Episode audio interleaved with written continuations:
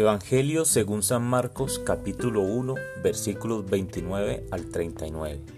En aquel tiempo, al salir Jesús de la sinagoga, fue con Santiago y Juan a casa de Simón y Andrés. La suegra de Simón estaba en cama, con fiebre, y enseguida le avisaron a Jesús.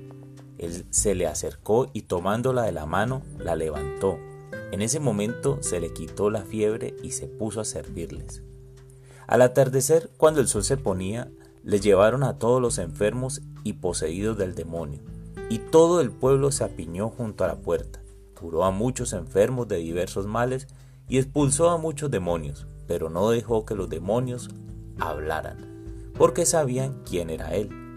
De madrugada, cuando todavía estaba muy oscuro, Jesús se levantó, salió y se fue a un lugar solitario donde se puso a orar Simón y sus compañeros lo fueron a buscar y al encontrarlo le dijeron, Todos te andan buscando. Él les dijo, Vamos a los pueblos cercanos para predicar también allá el Evangelio. Pues para eso he venido. Y recorrió toda Galilea, predicando en las sinagogas y expulsando a los demonios. Palabra del Señor.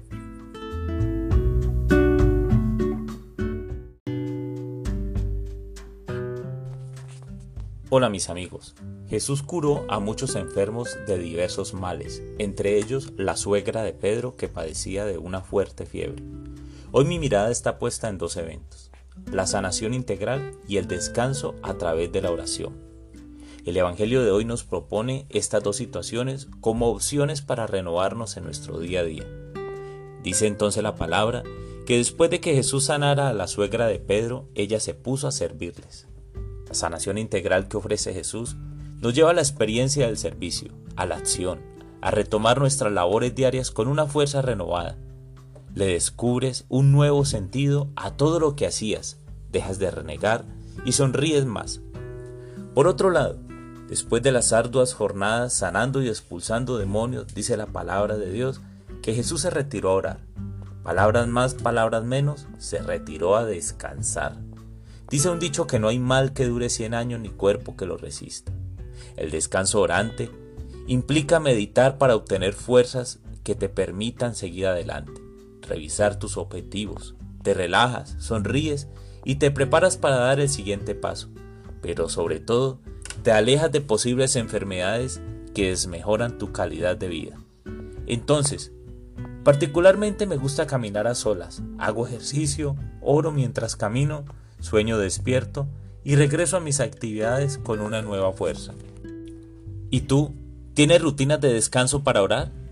Si no te han funcionado tus métodos, te recomiendo hablar con Dios a solas. Cuéntanos qué haces para renovar tus fuerzas. Leo tus mensajes.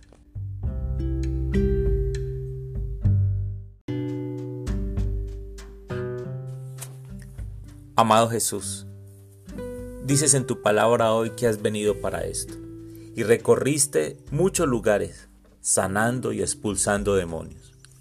Pero tu palabra es la misma ayer, hoy y siempre.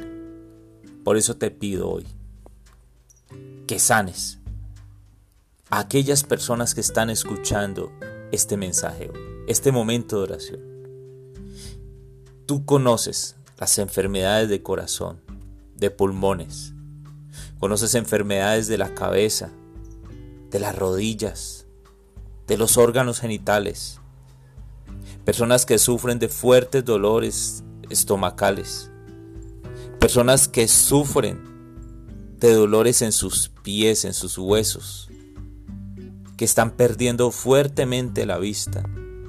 Yo te pido, Señor, para que tu mano que sana, tu mano llena de misericordia, toque a estas personas. Sánales, Señor, para que tengan una nueva fuerza y mejoren su calidad de vida, glorificándote a ti. Amén.